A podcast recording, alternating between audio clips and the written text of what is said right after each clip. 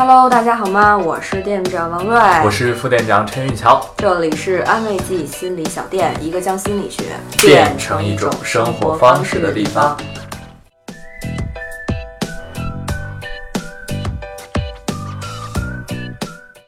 今天我们的流程还是先来简单聊一下话题，然后分享我们安慰剂的一个作者关于这个话题的文章，最后呢是我和副店的深入讨论。今天的话题是关于亲密关系，大概会涉及到的问题是：为什么有些人无法进入亲密关系？还有亲密关系的维系为什么这么困难？以及我们可以做些什么来提升自己在亲密关系方面的能力？副点，先来问你啊，好，对你来说，亲密关系中最大的危机是什么？最大的危机，对于我这个回避型的人来说，哪里有什么最大的危机？处处是危机 是吗？可能在亲密关系当中，我会体会到的比较大的危机，就是如果对方在问我怎么了，怎么了，你到底怎么想的 啊？你就不知道怎么回答了，是吗？一般都不会选择不回答嘛，但是一直问的话，又会心内心上又会有一些焦虑，嗯嗯，所以就是不能被问问题。对，还有一点，其实就是如果对方不能够觉察到我是因为什么生气的，可能也会是算一个危机。天哪，你原来是这样的人。你是一个需要对方猜中你的心思，而且你还不需要提供任何信息。听起来好像怎么那么傲娇呢？对啊，就是我知道我怎么了，嗯，我也不告诉你，你猜对了才行。这可能是之前的我，现在的我已经改过来了。改了多少？现在的我就是什么都会说呀，也会表达呀，有问题也会沟通啊。那你还是你吗？是我呀。你不要问我那个哲学的问题，我还是我，只不过我进行了一些调整，我很坚定。OK，过关吧。嗯。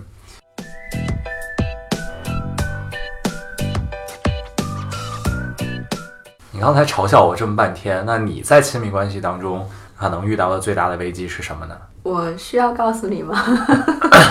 你不告诉我也得告诉这些听众吧。就是在。亲密关系当中，我觉得倒算不上是危机吧，就是我目前还不能确定答案的一个困惑。两个人是怎么就能一辈子呢？哦，我觉得是一个你只有过完一辈子，你才可以确定的事情。但是很多人就需要你在还没有过完一辈子的时候，就得给出一个肯定的答案。那既然我不确定会不会是一辈子，那我给了你这个答案，我就觉得很虚伪。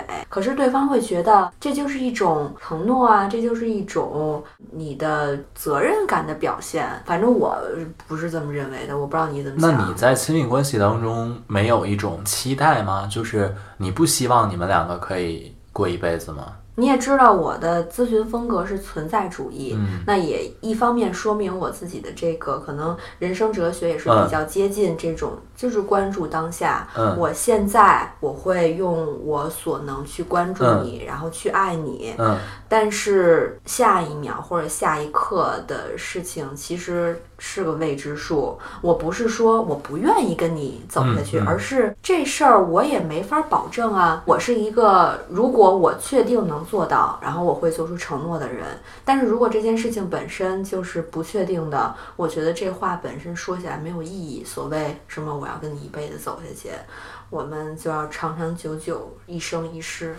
你对亲密关系当中更多的是关注当下，但是你对未来也没有一个希望。嗯，反正更多的注意力是在现在。嗯，但是就除了在事业上会有一些未来的打算，因为它是有一些规律可循的。但我觉得爱情是不能被计划的。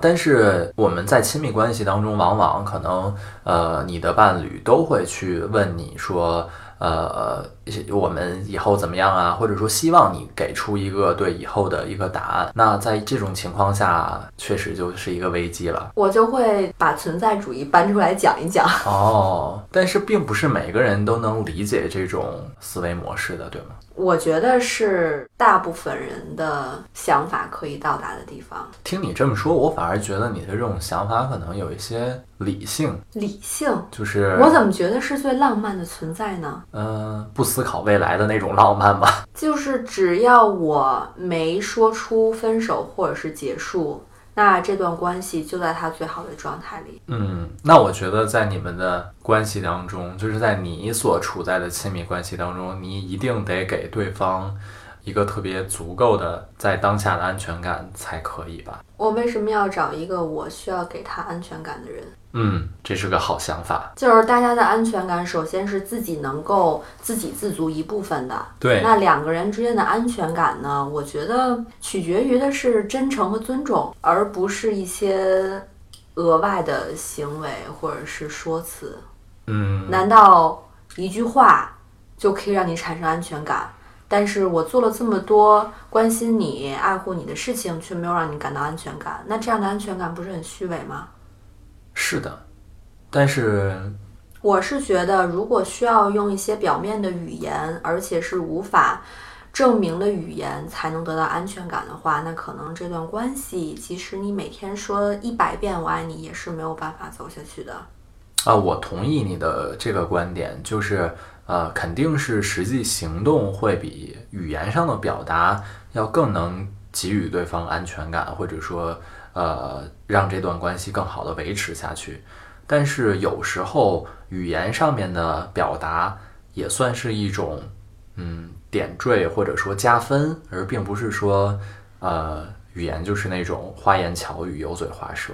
那为什么我们不能极尽所能的来去描述当下对彼此的感觉呢？而是未来还没有触及到的、还没有到达的生活？嗯，所以我觉得，呃，这个找一个适合你这种想法的伴侣，应该还是嗯很重要的。难道你要找一个不适合自己的吗？对对对对，我我的意思就是说。可能找到适合自己的会比较重要。就像刚才我们分别表达了 对于亲密关系的这种危机感，或者可能会有一些事情会影响到。你刚刚是什么来着？我刚才哦，不要被我我改了，我改了啊，对，所以我可以倒回去听的，你知道吧？所以说，找到可能适合自己的亲密关系的伴侣才是最好的，而并不是大家认为好的才是好。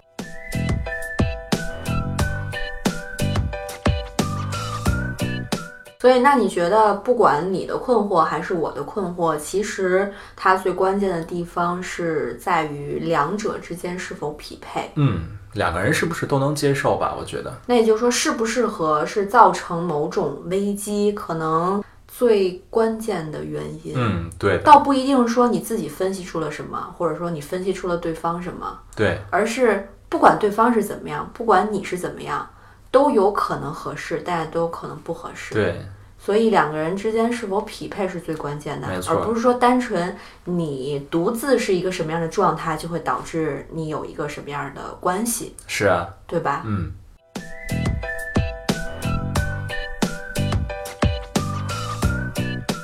那你再去看身边的人，那肯定有朋友的感情啦，或者说你接触到的一些影视剧的感情啦。嗯。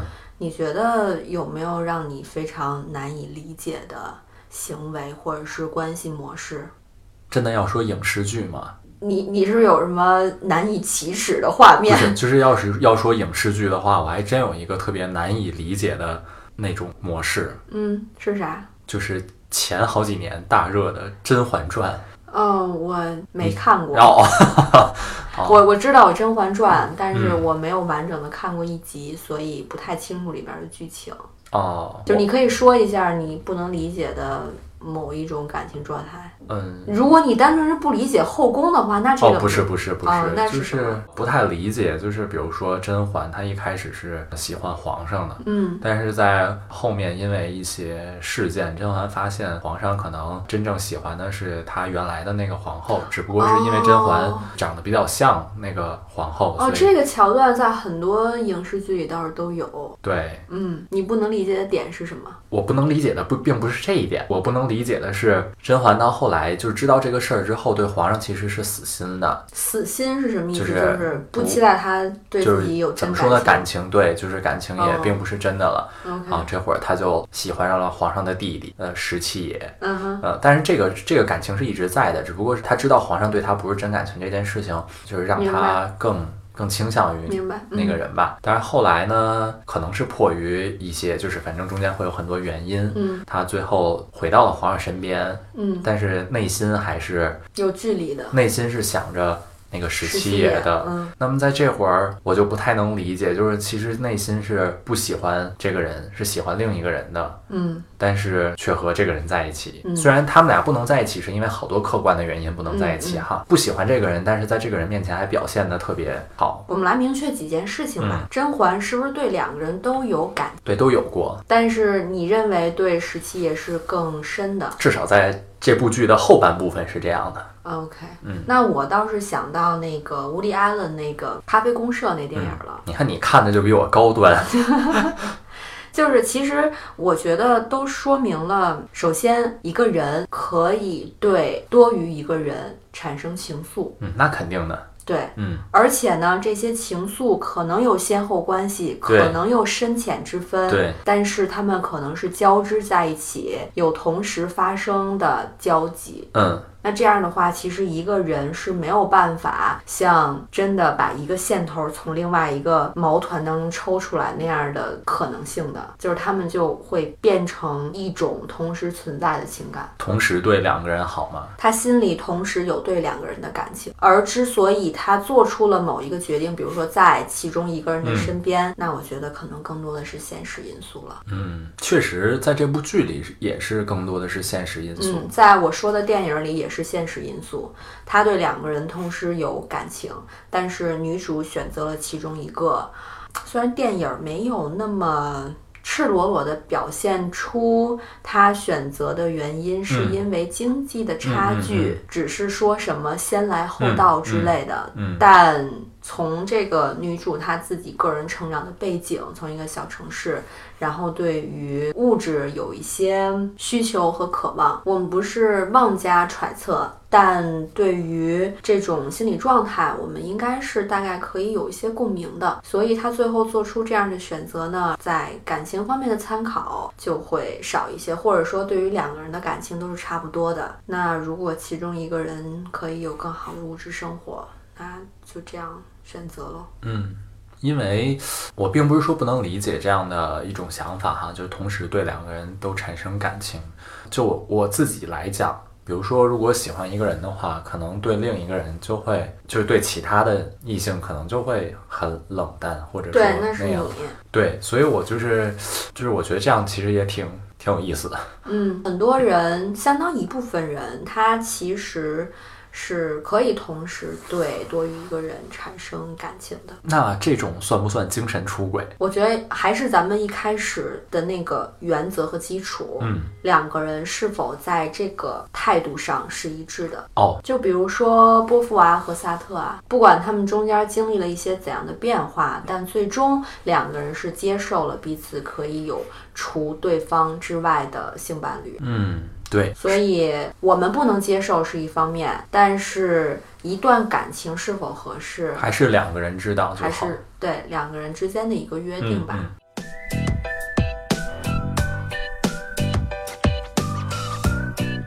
但你说到这个问题呢，我觉得另外一个可能牵扯到的因素是婚姻和爱情的区别了。对，没错。因为咱们刚才提到，可能最后都是以跟谁结婚，也就是说，空间距离上是要一直维持某种关系为节点的。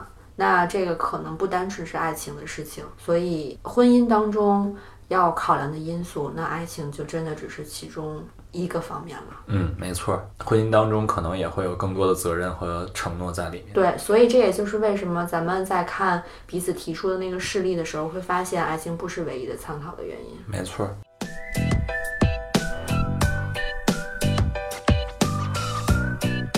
好，接下来呢，就到了文章分享的环节。今天由副店来给大家分享我们一位心理学的作者小猴子关于亲密关系这个话题的文章。欢迎来，我们一起来听一下小猴子的文章。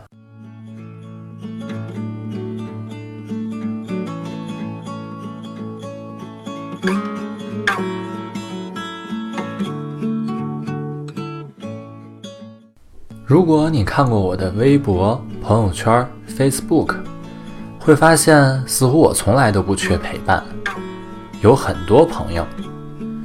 虽然这也并不假，想 K 歌的时候随时可以凑出一个包间儿，也有人愿意在情绪泛滥的深夜陪我聊天。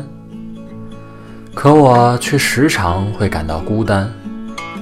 明明城市熙熙攘攘，可我却觉得。这世界独我一人。认识一个人很简单，走近一个人需要一点时间，但建立一段稳定又亲密的关系却很难。在不同的场合接触到新的圈子，大家吃吃喝喝聊聊天儿，互相加了微信，但往往大部分也止于列表好友。又或是日常生活中总会碰面的人，也只是因为生活、工作、学习这些安排的原因，止于被动的接触，从未走向下一个阶段。跟同学小南聊到这种感受的时候，他表示终于找到了同类。小南在小学的时候搬过几次家。在那个社交网络还不发达的时候，每次搬家都意味着一些友谊的结束，和在全新的环境中重新建立友谊的压力。他一直都不算孤单，但是觉得自己从来没有拥有过一段足够开放自己的真正的友谊。他没办法在朋友面前展现真正的自己，不愿在受伤难过的时候寻求他们的帮助。更不想把自己最无助、狼狈的时刻让他们看到。跟家人谈论起他们的时候，也会不自觉地带有批判的眼光、客观的态度。久而久之，习惯了一切靠自己，不依赖任何人。偶尔还是会期待有这样一个人、一段情谊出现在自己的生命里，并不是没有就不能生活。只是想为自己的孤独找一个寄托，像一个放在心底的童话故事。前两天他的老毛病又犯了，一个几个月前旅行新认识的姑娘，如他们约好的来到他的城市旅行，顺便看望他。可本来应该是不错的一段相处，小南跑到我这儿来倾诉了好几次。他们之前在旅途中聊了很多人生，只可惜短暂三天的旅行结束后，都要回到自己的城市。不过还要有社交网络，能够让彼此的挂念有了一个载体。按理说见了面之后，应该友谊更加升温，可是小南却受不了了。为什么他分享了自己的故事之后，总是想让我？也把我的故事告诉他呢。我觉得我们还没这么好吧？为什么要分享这么私密的事情啊？而且我也不觉得他能够真正理解我。我说的都是想让他知道的东西。你们的旅行时候不是聊得挺好的吗？我当时根本没想着以后还有什么更深入的接触，所以那三天就没太在意。想说什么就说什么了，没想到他真的来找我了，我现在完全是懵的。哎，真烦，我就不应该约什么以后一起玩，还是一个人比较省事儿。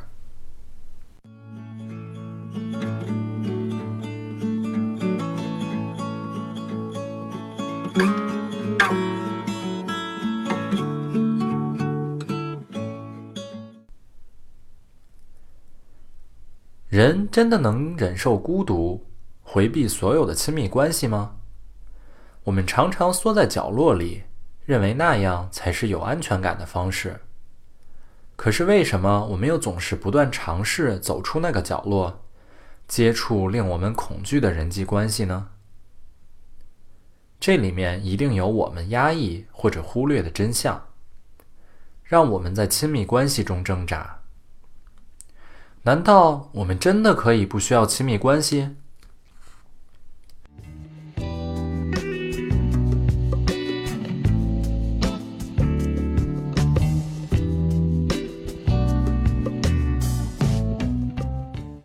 不知道大家是否期待不需要这个答案？但是人类终究是社会化的动物，人类社会属性的核心部分便是对亲密关系的需要。所以，只要我们没有进入深山老林修炼，那么我们就无法绕开亲密关系这个话题。演化学原理认为，任何普遍的心理机制之所以以它目前的形式存在，是因为它一直在帮助人类解决过去的生存或繁衍问题。那些寻求与他人亲密合作的早期人类，可能比那些不合群的孤独者。更容易繁殖后代和遗传基因。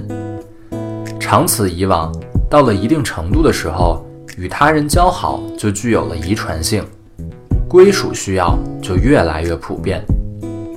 研究表明，我们需要长久关爱的亲密关系，并且经常与他们愉快交往，从而保持我们的正常生活和身心健康。亲密关系给我们归属感。归属需要的满足决定了我们的幸福感，这个观点已经没有任何争议。幸福感与金钱没有本质上的关系，唯有亲密关系。而当我们的归属需求被满足，我们追求其他人际关系的主动意愿就会降低。所以，亲密关系不在多，而在质量。那拥有高质量的人际关系之后，我们是不是就可以享受孤独了呢？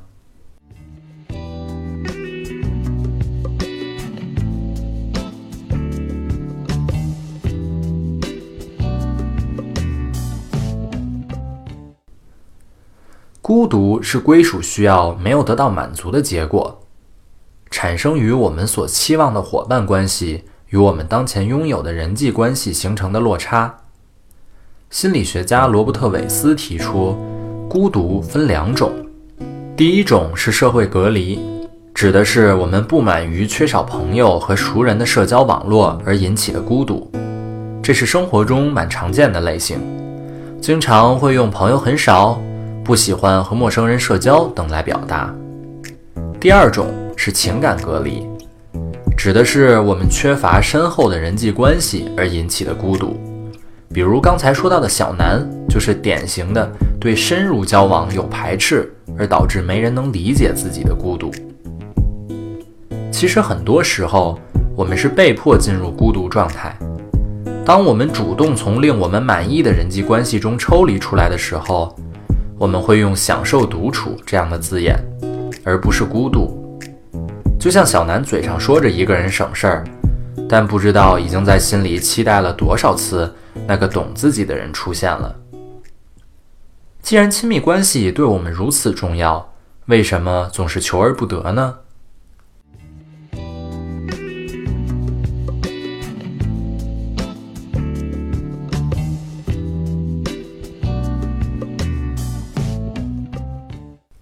我们追求某种东西，不代表我们做好了得到之后的准备，比如承受失去的风险。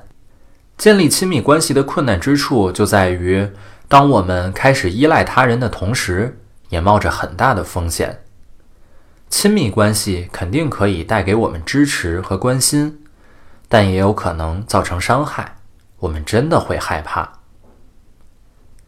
我们害怕的原因可能跟我们的依恋类型直接相关。每个人的依恋类型不同。而不同的依恋类型会对我们的人际交往产生各异，但是同样重大的影响。依恋类型是对人际关系的适应行为，是从与他人交往的经验中习得的。心理学家巴塞洛缪提出，成人有四种依恋类型，分别是安全型、痴迷型、恐惧型和疏离型。从名称的字面意思，我们就能大概判断出我们自己的依恋类型。安全型指的是在感情上很容易接近他人，不管是依赖他人还是被人依赖，都感觉心安，不会担心独处和不被人接纳。痴迷型是指希望在亲密关系中投入全部的感情，但经常发现他人并不乐意把关系发展到自己期望的那般亲密。没有亲密关系让我不安。有时还担心伴侣不会像我看中他一样看重我。恐惧型是指和他人发生亲密接触使我不安，感情上我渴望亲密关系，但很难完全相信他人或者依赖他人，担心自己和他人变得太亲密而受到伤害。疏离型是指即使没有亲密关系也安心。对我而言，独立和自给自足更加重要。我不喜欢依赖别人或者让别人依赖。依恋类型虽然受到与生俱来的气质类型的影响，但同时很大程度上会受到我们幼年时的抚育者的交往。大家可以通过回忆，或者跟自己小时候的照料者沟通，得到自己成长的过程中依恋类型的发展模式。事出有因，这世界上并没有无缘无故的困扰。由于依恋类型有习得的成分，那么就存在被遗忘的可能性，或者在时间的推移中发生新的改变。所以，依恋类型也不断的受到我们成人后的经历的影响。失败的人际交往经历可能让安全型的人不再安全，相反，成功的人际交往经历。也可能让恐惧型的人不再戒备。我们会发现，安全型和疏离型似乎并不会出现太多困扰，而痴迷型和恐惧型会因为自己亲密对象的类型不同而有不同程度的困扰。好消息是我们可以通过努力调整自己的依恋类型，但坏消息是我们很难改变别人的依恋类型。比如安慰剂后台经常会收到这样的留言：自己交往的对象是疏离型，该怎么办？是挺棘手的，因为疏离型的人自己并不需要依赖别人或被人依赖，他们的爱通过非依赖的方式呈现。如果不能接受，可能就需要考虑是否合适的问题了。试图改变对方成为安全型或者痴迷型，都着实有些强人所难了。那你可能会问，好吧，那我不改变别人了。如果我自己总是被动的陷入孤独，而且有很强的动力想要改变，实现期待的亲密关系状态，那该怎么做呢？这里有三个步骤。第一，接受暂时的孤独。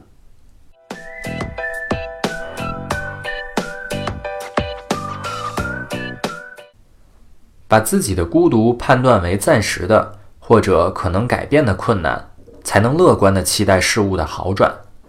而孤独感可以改变，也确实是事实。如果你现在处于孤独感强烈的阶段，一定要提升你对人际交往所持态度的意识。你可以尝试询问自己如下的问题：你是否还对建立亲密关系保持信心？你开始怀疑美好感情真实存在吗？你是否认为人们都是自私的、功利的和浅薄的呢？你愿不愿意再给其他人走进你的机会呢？如果你的答案都是消极的，那么无论你尝试交往再多的人，都只是提供了你的想法，都是正确的证据，因为我们怎么想的会影响别人给我们留下的印象。所以在没有接受孤独是暂时的这种状态之前，不要贸然尝试新的社交关系的建立。第二，增加目的性弱的真实互动。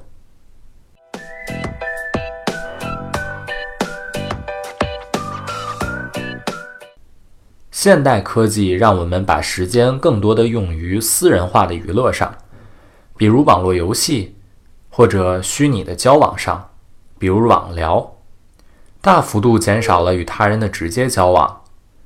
我们可以回想一下，之所以很多朋友都是沉淀于学生时期，是因为那个时候的友谊大多都是基于陪伴的，一起上课、上厕所、打球、上自习，几乎天天在一起。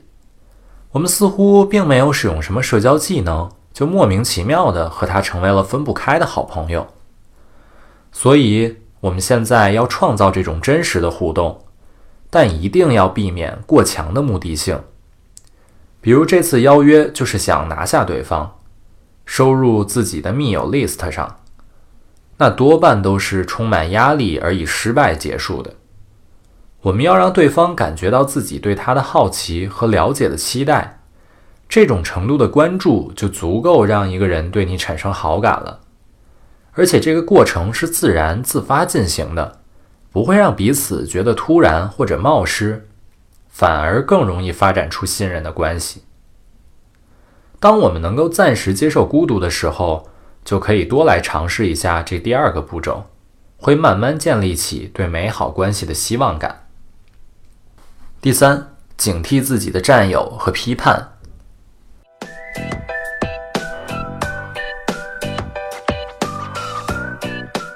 完美无缺的关系是不存在的，再亲密的关系也少不了磕磕碰碰。如果我们通过前两个步骤幸运地结识了志同道合、可以持续发展的关系，我们也要始终保持对对方的尊敬和欣赏，而不是批判的态度。不要给自己挖坑，要求对方的行为和你期待中的毫无偏差，这是没有人能够做到的。试着从包容和理解中获得愉悦感，而不是占有和批判。当然，如果你觉得对一段亲密关系做出了很大的努力，但是对方却没有回以同样的理解或热情，那就别再给自己太大的压力了，就让这段关系顺其自然的发展吧。如果他注定没有办法和你成为知己，那就接受他只是你普通朋友中的一个。就好了。下次，当你在热闹派对的某个角落，又或是安静的夜里感受到孤独时，告诉自己：这不可怕，你不是一个人。因为没有人对人际关系的期待永远是被满足的。孤独感是每个人都会经历的，有人多一些，有人少一些。如果它于你而言只是一杯不小心点错的美式咖啡，并没有影响到你整体的情绪和生活，那就允许自己品尝一下这难得的苦涩，它会在日后的日子里回甘。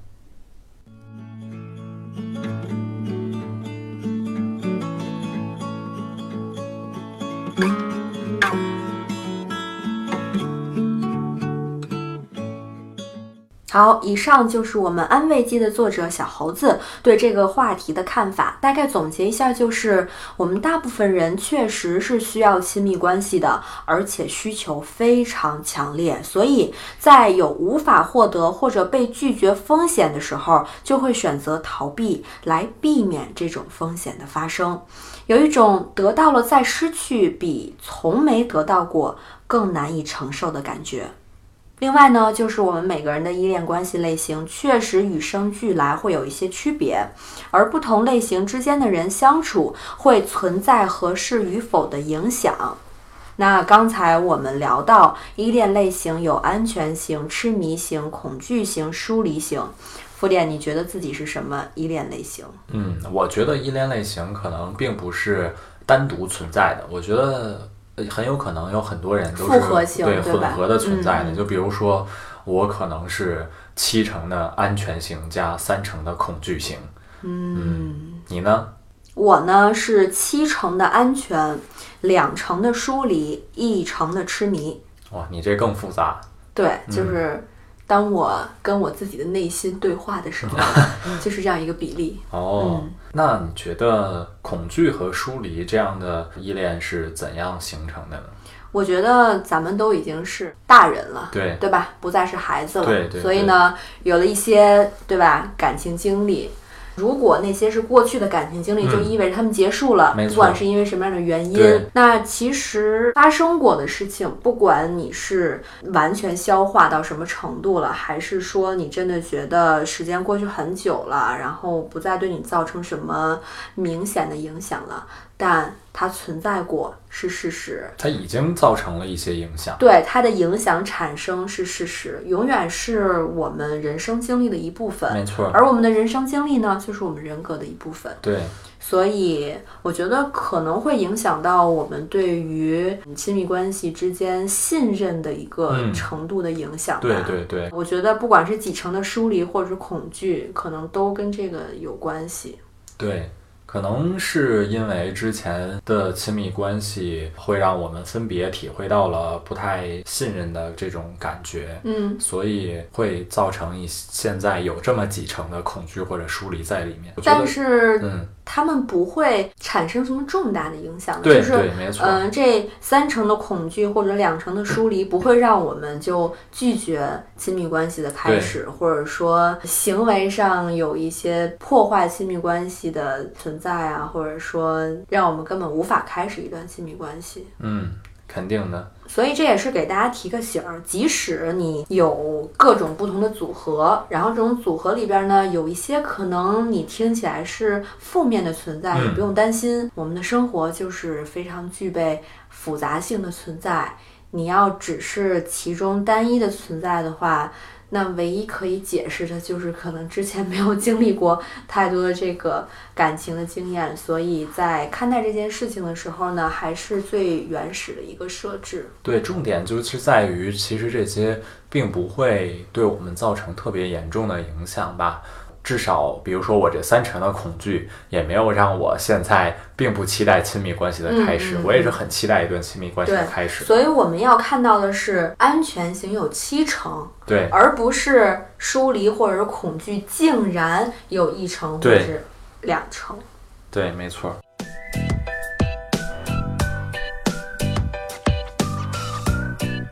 我记得之前咱们在聊。也是可能未来感情上的一个规划的时候，你好像提到过，并不害怕孤独终老，是吗？对，你看我现在是呃一个人，我也并不是很着急去开始一段新的亲密关系啊。虽然我刚才说挺期待的，但是并不是说急于去找到一个伴侣，然后开始一段亲密关系啊。我并不觉得。就比如说，人这一生当中，一定要两个人携手走完这一生，才算一个完整的一生。可能在我的价值观里，对，就觉得自己一个人走下去，可能也还算不错。所以是一个动态的过程。对对对，一个人没问题，嗯，两个人更好。对对对，对吧？但是很多人会特别害怕孤独终老，所以让他们在选择伴侣的时候就会着急，嗯，然后选择出现一些盲目性。我觉得这种着急的情绪一定会造成说，就是亲密关系在开始的时候并不是那么的冷静。不可否认，这样也有可能是会一一一直走完这一生，但是也有可能因为这种不是那么的冷静，会造成在选择或者说一开始说的那种适合程度上没有一个特别良好的判断。对，而且还会因为说觉得这是最后一根救命稻草，对，远离孤独终老的选择，所以主观上可能就会把它理想化，嗯，但其实他身上存在种种非常影响关系的问题就被忽略掉了，没错，那都是隐患啊，对吗？所以我们也不要说听从。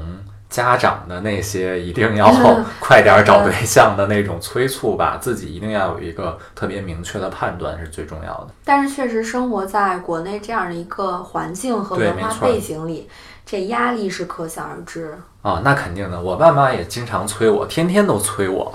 尤其是在你身边的朋友，可能大部分慢慢进入婚姻状态的时候，甚至都有孩子了。对这种压力，可能是比父母的压力还要大。对，没错。因为你的朋友圈子相对来说是你接受度比较高，或者说让你觉得很舒适的一个空间。那如果这个空间里边的压力慢慢的在形成的话，可能影响会更大一些。对，其实我现在在想，就是我有一个好朋友，他马上就要有孩子了，我又在想，这以后我们要是再聚会，他带着一个小孩来跟我吃吃喝喝，我现在想想都不是特别能接受。嗯，就有点人生就这样被动的进入了下一个阶段。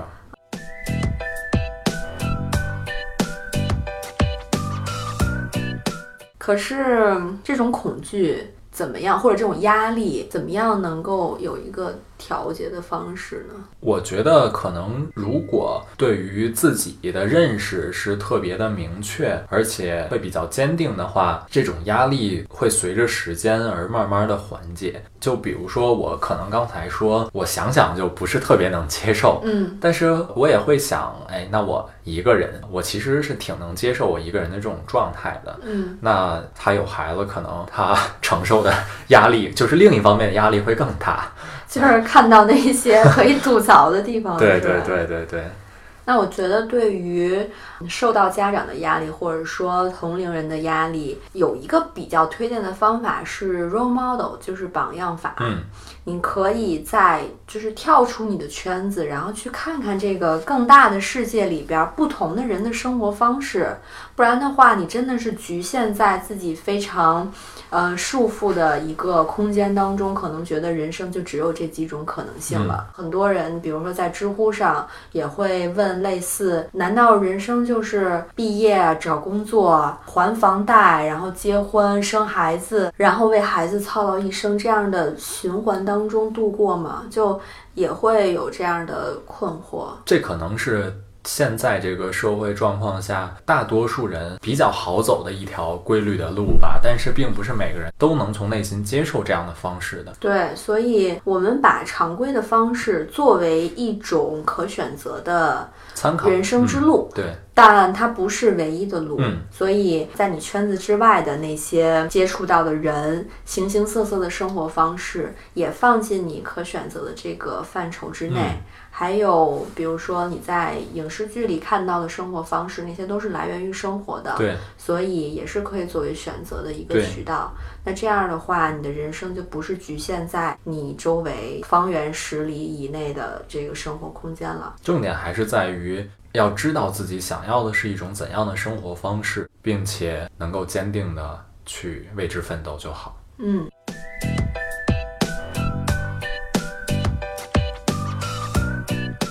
可是，即便是不害怕孤独终老了，还有一种恐惧，就是文章里提到的，我觉得真的是挺让人心疼的。就是他会觉得从来没有得到过，嗯，和得到了又失去了这两者之间，得到了再失去是更恐怖的。所以宁愿就不开始好了，这样就不会有分开的可能啦。我觉得这种人的依恋类型可能恐惧型占到了十成吧，就基本上让恐惧或者加疏离吧控制自己了。嗯，但是我觉得不可否认的是，得到了再失去，也就是呃，可能是失恋的那种感觉哈，确实是一种比较严重的情绪的这种波动和心理的创伤。这就牵扯到我最开始提出的那个问题了，为什么要对未来设限呢？这就是在给自己挖坑啊！如果你的预期就是现在我跟你好好的，我跟你享受生活，那未来出现一些问题，是你提前接受未知，然后也有一些心理准备的，那它出现的时候就不是世界末日。所以你是在推翻自己的想想法吗？不是，我那种想法就不存在害怕得到了再失去哦。因为不对未来设限，嗯，但是如果你的期待就是要一辈子，嗯，那失去对你来说就是一个重大的打击，相当于你把之后那么多年的期待、憧憬的画面全部都牺牲掉了，好像就是全赔了那种感觉，那肯定是很恐怖的。我觉得这种想法可能也会偏痴迷一点吧。如果要是对谁痴迷，对对方痴迷。对对，就是对这段感情，我觉得如果要是还是对爱情本身痴迷，嗯，对感情吧，我觉得是对爱情本身，嗯，就如果要是比较比较合理、比较安全型的一种想法，可能会是，呃，我可能对未来的我们的计划有有所憧憬。啊，我也希望它是往这个方向去发展，但是也会存在着失败的可能，这两种结果都能接受，我觉得是一种比较好的状态。当然，这个也确实很难。嗯，是挺难的，而且有些独身主义者可能就是因为这样的感情创伤才选择的这种生活方式。对。那希望有这种困扰的呢，可以根据咱们刚才那个分享的文章中提供的方法来尝试一下吧，对哪怕就是小小的努力。嗯嗯，也许会。打破这样一个瓶颈。嗯。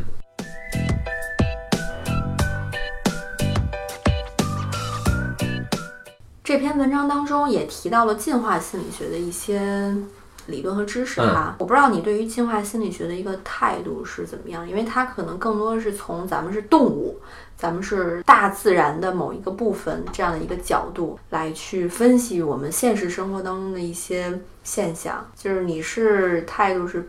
比较相信的呢，还是说可能很多时候并不太认同进化心理学的一些理论？我觉得进化心理学就这篇文章当中他提到的，其实根本上也是。自然选择的那么一个过程，但是我觉得它并不能解释一切心理学的结论。我觉得，嗯，我的态度也差不多是这样吧，就是进化心理学它可以提供一些倾向性，但是那些倾向性是非常宏观的概念化、大的抽象的框架。所以落实到我们微观的生活当中的话，它可能指导意义是不是那么强烈，或者说作用那么强大的？嗯，很多像就是解释男女亲密关系的时候，有些嗯心理学的工作者就会用进化心理学，什么为了让人类的这个种族延续下去，然后男性需要多多的播种，所以才会更多的出现出轨的行为等等诸如此类的。我不否认这种倾向的存在，但是当你总是强调它来去解决我们日常生活中问题的时候，难免会给人留下一种。这是合理的，这是理所当然的，这样一种印象。我觉得还是就像你说的，他并不是那么关注于个体。对，因为每个人和每个人之间的差异还是蛮大的。嗯，如果光用进化心理学那么宏观的条条框框去解释的话，那一定解释不到每一个个体他是怎样的一种想法，怎样的一种思考方式。嗯，我就想啊，如果用进化心理学的一些理论来去做咨询的话，那所有的人都可以用同样的模板，对，就解决掉了，对吗？那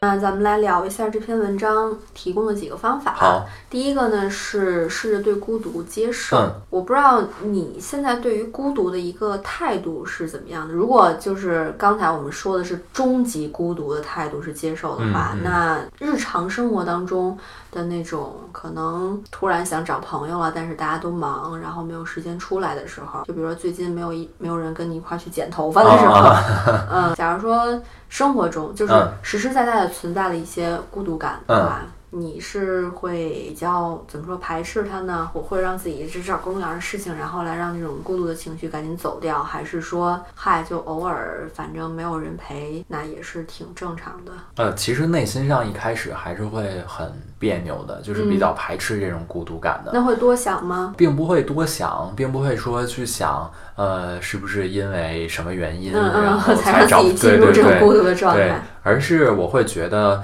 恰好在这个时刻或者这个时间段内，我就遇到了这种孤独的状态。嗯，可能在下一个时间段内，我可能又会找回到有朋友和一块吃吃喝喝的那种所以，相当于是就像是我们之前对死亡的思考一样。对，你想到死亡了，才会感觉到当下的存在感和感知到时间的存在的那种状态。对。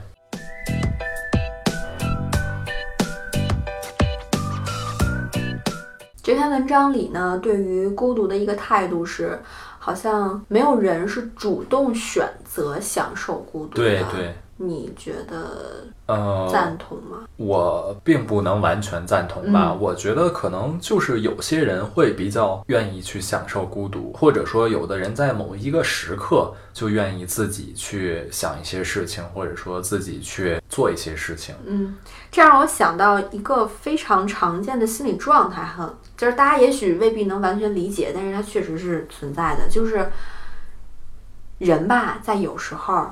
就是想感受一下那些负面的情绪。嗯。就是就是特别想让自己啊伤沉浸在伤心难过那种状态当中，好像是某种需求，就是好像是我我反而倒觉得可能是呃，如果这个人一直都处在一种比较正面的情绪，那可能这种负面的情绪会给他带来一种新鲜感。对，有可能是这样的一个原因会让他有这样的一个感受，所以我们也可以把孤独作为一种情绪去看待。对对。它只要是情绪，就一定是有它自己的周期的，它会来也会走。对，所以不用把它好像就当做世界末日，永远就这样下去的一个非常恐惧的状态。也不一定是自己一定要去抵触的一种状态。对，它有时候会来，有时候会走，但是有时候来的时候，也可能是恰到好处的那种来。对，就可能你自己需要静一静了，放空一下最近的。杂乱的想法，对对，但可能也未必说我们要用享受这样的非常文艺的方式去描述它，只是说如果孤独来了，我们就把它当做情绪，嗯，接受、看待、消化，对，送它走就完了，而不是站在对立面，对。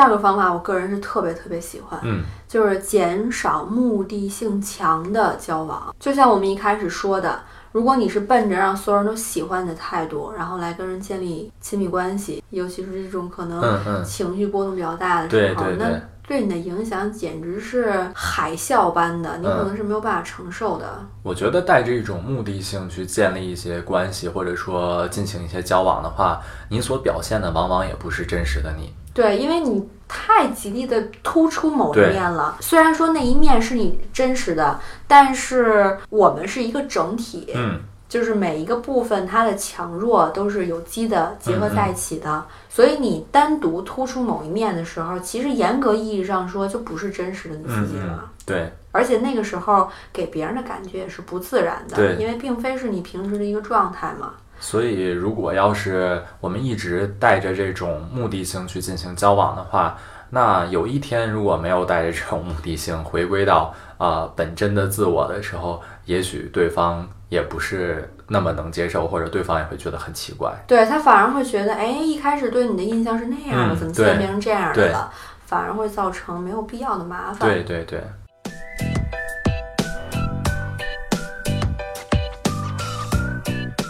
最后一个方法可能就实施起来有些困难了，减弱自己的占有欲。嗯，我觉得在亲密关系当中，互相有一种占有欲，应该也算是正常的一种表现吧。因为爱情本身的组成部分，可能特点之一就是会有排他性。对对对。那如果不是想要占有你的话，可能这个爱情也没有那么强烈。嗯嗯嗯。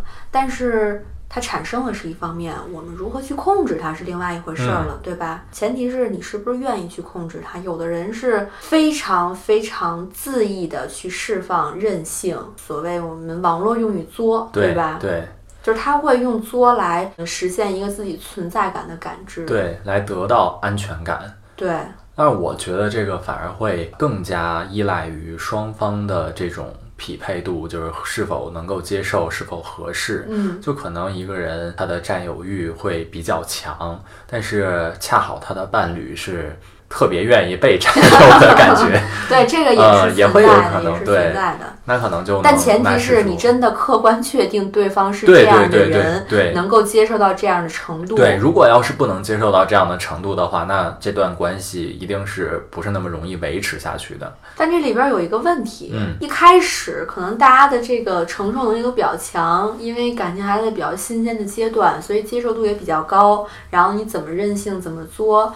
也没有说太强烈的去排斥或者反对，反而给对方一种印象，哦，这个还不到底线呢，那我可以继续，所以就造成误会了。所以我觉得从一开始我们就应该去表明自己的底线，当然不是说一上来就列出个条条框框，说，哎，你不能这样，不能这样，不能那样，不能那样，而是说，如果在对方让。我们的内心有一种不舒服的感觉，或者说感觉到触碰到一些交往中的底线的时候，我觉得应该有一种明确的表达，而不是一味的忍让。就算在一开始我们的这种容忍度比较低，你自己的内心也是一定能够感觉到不舒服的。我觉得这里边可能就牵扯到对于爱情观的一个匹配了。就比如说两个人他都有各自的原则和底线嘛。但是，这爱情观匹配的一个基础就是两个人都可以做到把自己的原则和底线去告诉对方，分享给对方。我特别欣赏的一种爱情观哈，或者是某一个维度，就是我在感情开始的时候，即使是在最热烈的时候，我心里可能也会有一根弦儿。嗯，我在两个人感情最好的时候做的那些让对方开心的事情，是不是在以后也可以没有那么大压力继续维持做下去的？对。我觉得这个原则真是，就我要给他点一百二十个赞。嗯嗯嗯，他不会让误会轻易的产生。嗯，我现在对你的好，你的享受，以后我都可以做到。对，而不是说因为咱俩现在在热恋期，所以我就极尽我所能对你好，但不出三个月，热情没了。耐心没了，激情没了，好像看到眼前的这个人会怀疑为什么当初会爱上他，或者说还想要一起过后半生。我觉得那种极尽所能的对对方好，它本来就是一种不真实的表现，就是我们说的目的性强。对对对，他目的可能就是在于呃，想让这段感情迅速升温，或者说想要更加强烈的去占有等等。但是这并不是自己真实的那一面，他表现出来这种强烈，但是他是自己内心去做这些事情的时候，也是会有别扭或者违背自己心意。对他可能会想，我就现在忍一忍，对对对，坚持一下就过去了。没错没错。可是人生的路还有很长，不是短短几个月就可以让你这么折腾消耗殆尽的。对，所以我们可能在交往当中，从一开始就明确的去。表现出真实的自己，像你说的，去绷紧那根弦，可能会更好一些。对，那这种可能慢慢来，慢慢观察彼此是否适合这种方式，对于很难建立亲密关系的人来说呢，可能是一个没有那么大压力的事情。你不需要在三天之内就确定对方是否可以一直走下去，是那个所谓对的人，对，而是不管对方是一个跟你。是不是百分之百匹配的人，你也需要一段时间来去相处看看，因为很多时候，比如说生活是一个很复杂的事情嘛，那你不可能三天就把你生活所有的习惯，然后行为表现都暴露出来。对。所以你需要设置一个相对来说稍微长一点的时间，尤其是让他度过热恋期之后，看看这个人的稳定性是否还是一开始你认识的那个样子，没有太大的误差，那么说明这个你认识的人就大概是这样的一个，嗯，对他的印象也好，感知也好，或者你对他人格的一个评价、性格的一个评价等等也好，你就有了一个相对来说稳定、准确的判断了。这样的话呢，也不会有很大的风险，也就规避了。我们之前对于亲密关系很多恐惧的来源，对，也规避了那种很强烈的占有欲的那种感觉，对。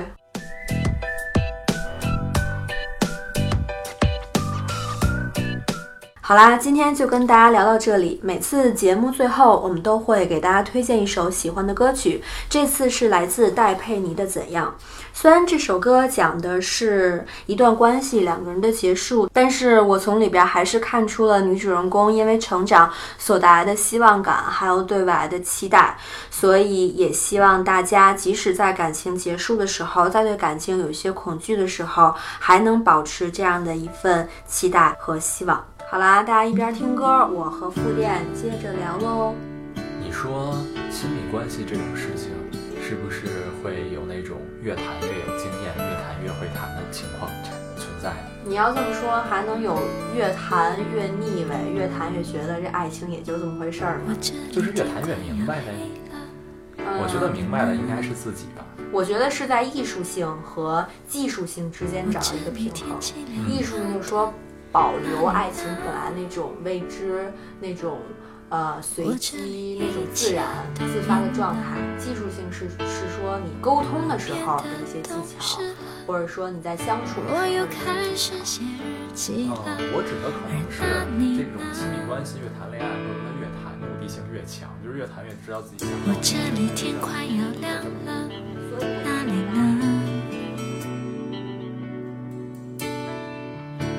里天气很炎热，哪里呢？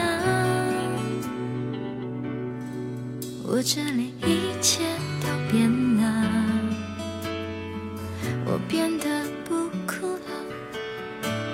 照片也收起了，而那你呢？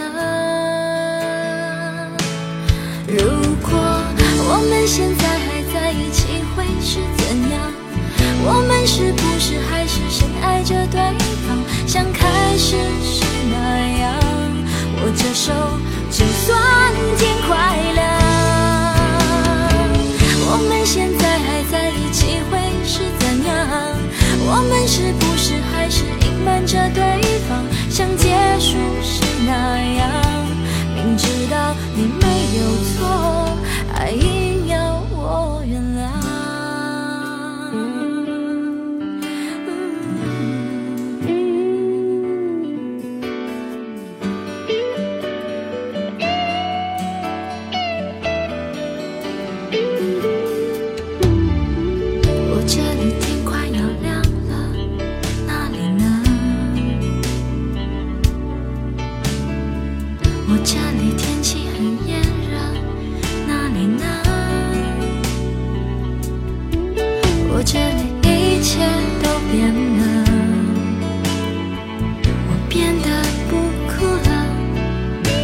我把照片也收起了，而那你呢？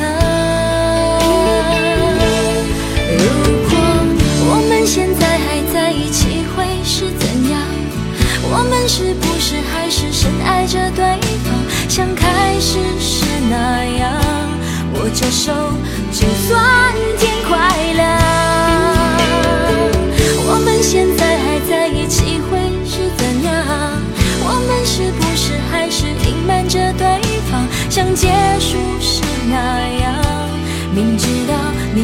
有错，还硬要我原谅。